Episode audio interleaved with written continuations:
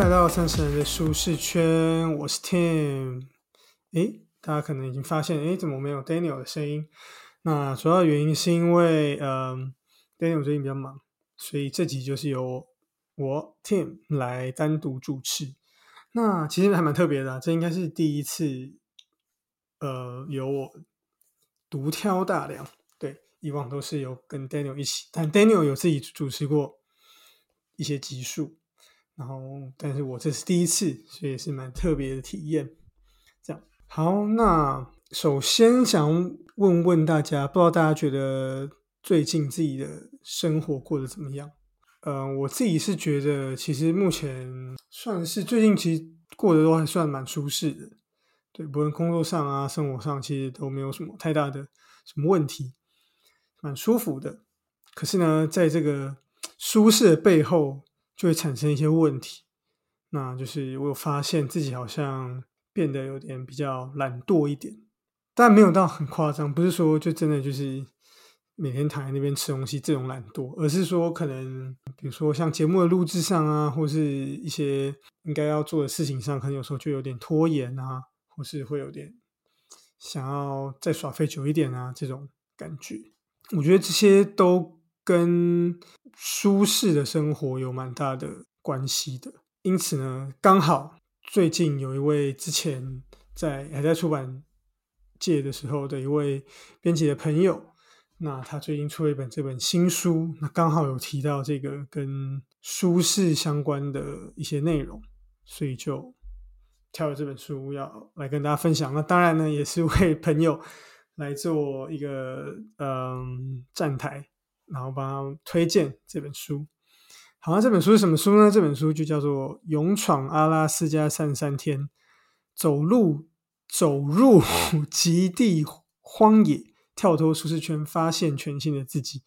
英文是 The Comfort Crisis: Embrace Discomfort to Reclaim Your Wild, Happy, Healthy Self。那其实英文还蛮直观的，Comfort Crisis，它其实要表达的是。舒适带来的问题，对，那什么问题呢？等下会提到。对，那当然中文的话，它更直观的把它翻译叫做“勇闯阿拉斯加三十三天”，因为这也是本书很重要的一个重点。作者他跟一些伙伴们一起到了阿拉斯加待了一个月，作为一个挑战。OK，跳脱舒适圈的挑战都很好，都很好，都传达到了这个书中很重要的一个部分。好，那这本书呢，它是。远流出版社在二零二三年的七月所出版的，非常算是非常新的一本书了。那它的译者是谢慈。然后，呃，其实讲到这个书是，嗯，最近还蛮有感的。另外一件事就是因为最近发生了以巴冲突。那有时候其实，其实每次发生这种战争或是一些。类似的饥荒啊，或是一些天灾人祸这些事件，然后我都会觉得有一种很不公平的感觉，就会觉得说，为什么自己生活在一个相对舒适的环境，当然台湾 也是有战争风险，But anyway，就会觉得说啊，为什么有些人就是要在这些战火下，那？我们可以出生，我们可以活在这么舒适的环境，有很好的有冷气啊，有有干净的水。可是其他人觉得一出生就是要有战火啊，或是就是难民啊等等，有时候就会觉得蛮蛮不公平的。那我自己也不知道要怎么消化这些情绪，就好像也没有一个解答，当然没有解答。而且有时候比下有余没错，但是在网上看，哇，还有人过得更爽，所以会觉得。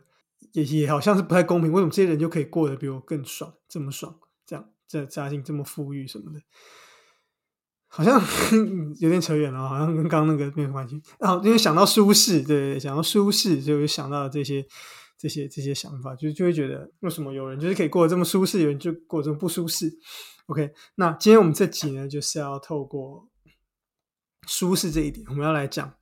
虽然说人过得舒适是一件很棒、很爽的事情，但其实舒适也会造成很多的呃不舒适，舒适也会造成很多的不舒适。OK，好，那这本书呢，它在内容主要是什么呢？它就是以作者呢他去阿拉斯加荒野体验一个月的这个冒险故事，然后去带出各种各种的议题的讨论，比如说独处啊、无聊啊、饥饿啊、细菌啊等等等等的这一些概念，然后搭配上作者的一些反思啊，或者一些科学研究，或者作者跟一些专家谈话的一些内容。对，那最核心的概念就是书中要和我们说明，不舒服就不是不舒适的这个力量，其实是可以让你有健康和幸福的。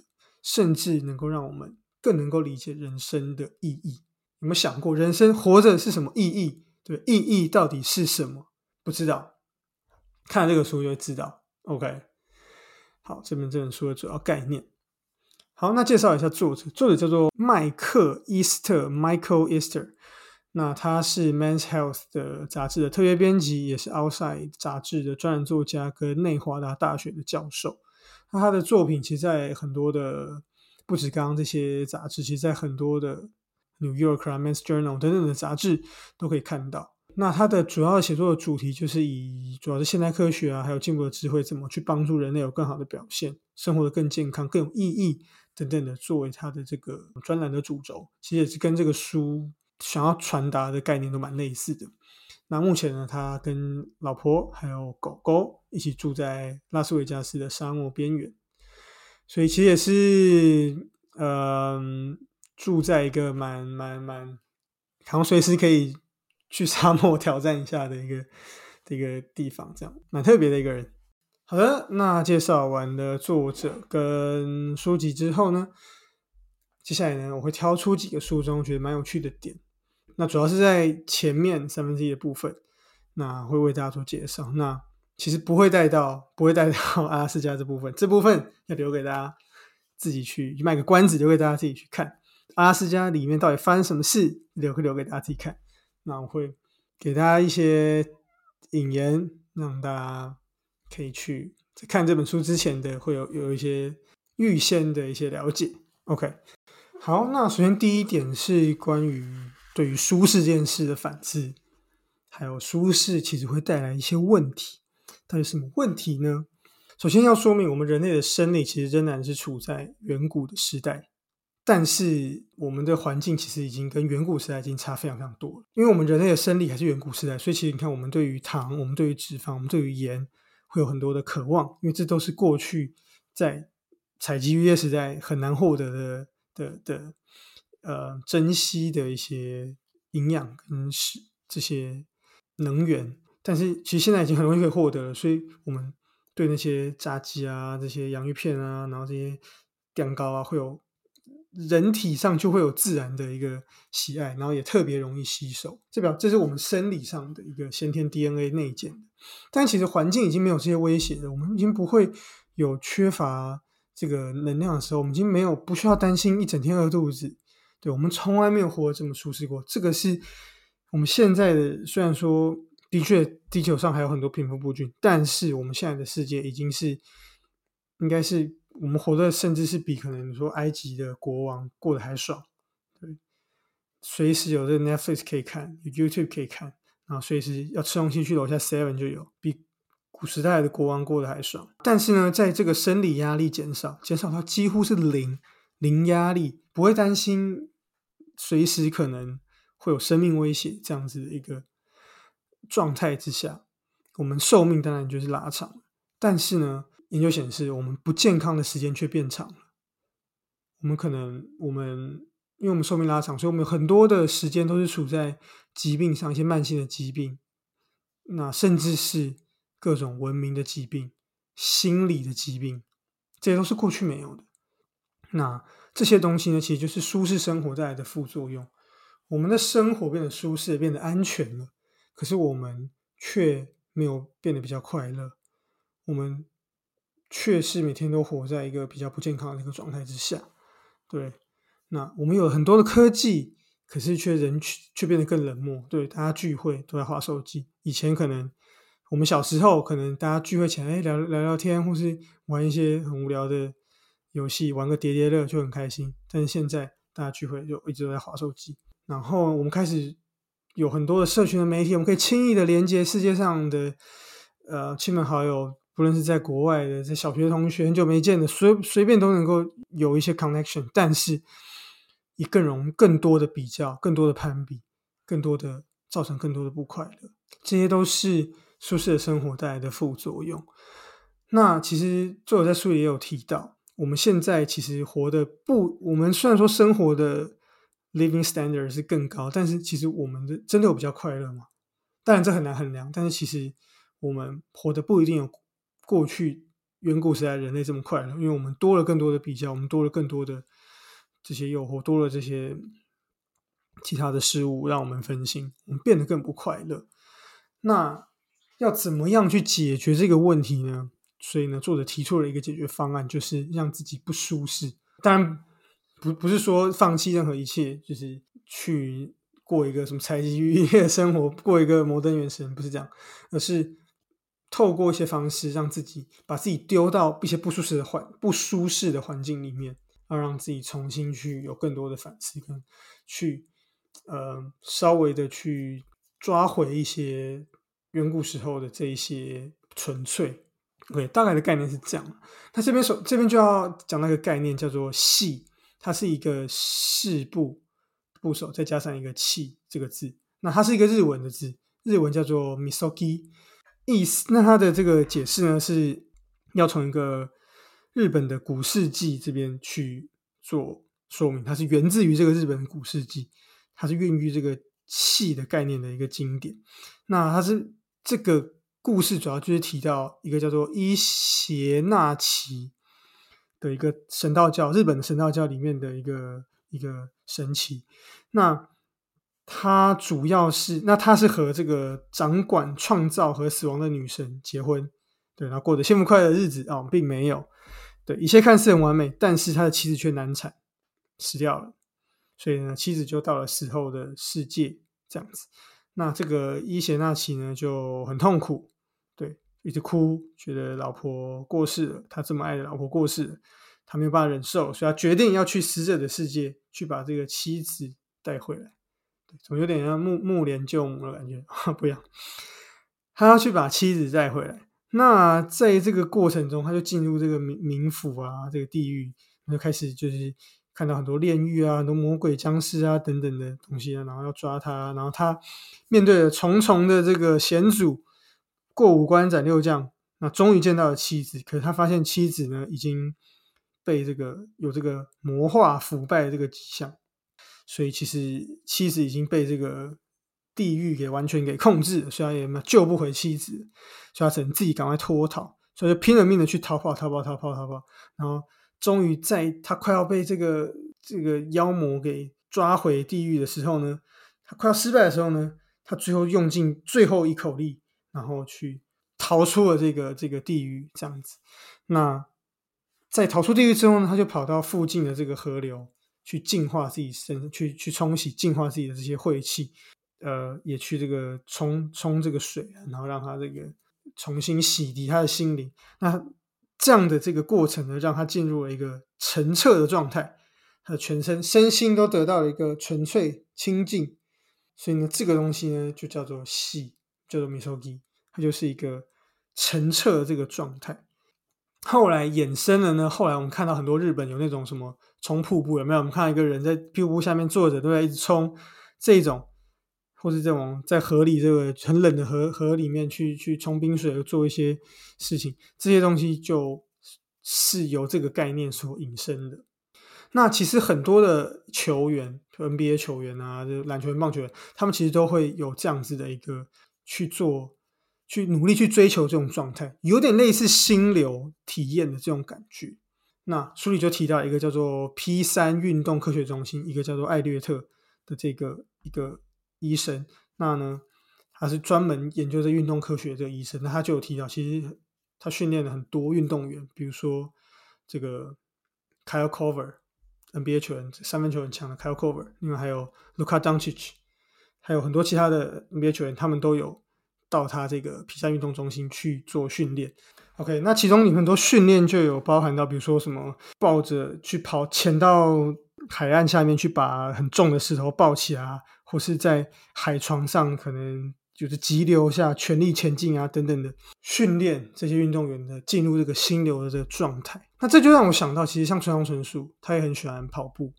对他写过那个关于跑步我想说的事嘛，然后里面有提到他喜欢跑步，甚至是他后来还参加三铁铁人三项，他已经七十多岁还参加铁人三项，那也是有点类似这种进入到这种 misogi 这种戏的这样子一个状态，这种心流体验这个状态。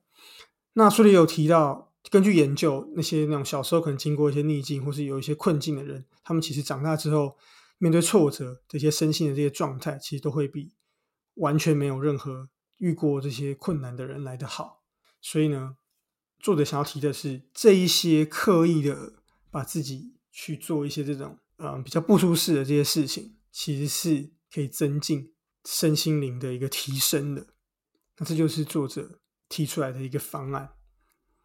OK，那最后这作者他后来就是决定去前往阿阿拉斯加一个月嘛。那其实背后有些原因啊，因为其实作者本来的生活其实不是很健康，他其实以前。年轻的时候是一个又酗酒啊，然后生活各种方面其实都有些问题的。他们整个家族的人都是有些问题。那他后来决定就是决心就是戒酒戒烟，然后开始拥抱这个戏这个 misogi 这个概念，然后去找呃专业专家去做讨论。最后决定呢，他他其实在去阿拉斯加之前，他也做了很多，比如说什么在这个沙漠里就跑步啊，跑很长的距离啊，然后去做一些这种挑战。所以呢，他这次呢，这本书主要要提到就是他决定呢到阿拉斯加待一个月。那到阿拉斯加待一个月是非常困难的，因为阿拉斯加其实是一个非常冷，然后非常没有开化的一个地方。那他要去里面待一个月，他需要做很多的准备，上一些课程、野外的需求性的课程等等。他要知道怎么去遇到一些野生动物该怎么办，他要知道怎么去做自己的一些呃遇到紧急状况的时候怎么去做急救等等的，他是要做很多准备的，而且。这个米索基这个戏的这一个挑战呢，是要偏困难，就说成功率可能只有五十 percent 不能说那种什么跑操场十圈那种百分之百能够成功的这种，不是这种这么简单的，而是要去碰触自己的极限到有一点几乎不可能的这种感觉，才能够达到这样的一个这样的一个状态。对，那至于说呢，作者呢，他后来到了阿拉斯加，发生什么事，这些后续的发展。他是不是有顺利回来？应该是有了，所以才有这本书。那到底中间发生了什么曲折离奇的事？这边就留给听众那自行来买书来看。好，那作者其实在这个书里有提到，就是成功率百分之百的事情其实不会带任何价值。所以呢，他认为说这样子的一个不舒适的这个状态是要有一些困难的。OK，是要可能只有 half half 这种困难度。才比较有价值。那在看完这本书之后，其实我自己有构思，说我生活中可以进行怎么样的一个戏，这个 misogi 这样的一个给自己的这个挑战。那我觉得可以，我这边会做的就是跑马拉松这件事情。其实，在看这本书之前，我就有开始呃跑了。那不过呢，呃，在看了这本书之后呢，我是觉得，哎，也许可以把它变成一个。更长期的一个习惯吧，等于说每一段时间都给自己一些这个戏，一些这种跳脱舒适圈的这种感觉。那我其实去年有跑了这个台北马拉松的这个半马，对，然后今年呢就在前阵子我又跑了这个日月潭的二十九 K 超半马。这个二十九 K 就真的蛮蛮有一种困难的感觉，因为它是有上坡下坡上坡下坡，然后其实是蛮不好跑的。其实最后。说老实话，说实话，我自首最后两三公里，其实基本上是走走停停啊。应该说，呃，应该说跑跑走走，对，跑跑走走，因为上坡实在是太痛苦了。那不过呢，我觉得跑完感觉蛮好的，就是有一种通过一个挑战的感觉。然后其实，嗯，好像透过这些身体的这些呃辛苦，有时候就会觉得好像生活上。的很多事情都相对的没有这么辛苦，有这种感觉了。所以我觉得，诶，也许之后呢，我可以固定把它变成一个我的每一段时间就来一个跳脱舒适圈的这样子的一个米 s 基的挑战，大概是这样。那最后再次推荐这本书籍《勇闯阿拉斯加三十三天》这本书，那是我一个编辑好朋友远流出版社所出版的。那向大家推荐，那也希望大家听个今天的分析有兴趣的话，可以去购买。好，那本期节目就到这边啦。如果喜欢我们的听众，欢迎到 Apple Podcast 还有 Spotify 给我们五星评价。那我们的 YouTube 也有上线了，所以欢迎到 YouTube 观看。那如果有任何的想说的，都可以留言私讯给我们，我们都会回复。那今天就到这边啦，那下次见啦，拜拜。